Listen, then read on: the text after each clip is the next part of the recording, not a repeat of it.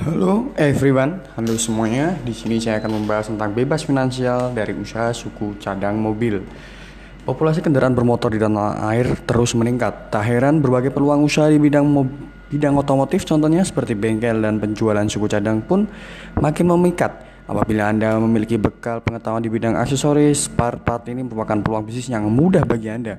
Walaupun kondisi perekonomian dalam kondisi krisis atau tengah bertumbuh pesat, pasar mobil tak pernah ada matinya. Kondisi ekonomi yang mulai bergulir kencang dan rendahnya suku bunga kredit mobil menjadi pemicu pertumbuhan pasar mobil di Indonesia.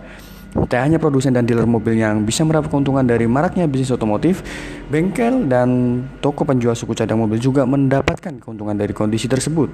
Suku cadang mobil sangat penting dalam industri otomotif karena setiap pemilik kendaraan harus di beberapa titik waktu mengganti yang rusak atau aus bagian mobil.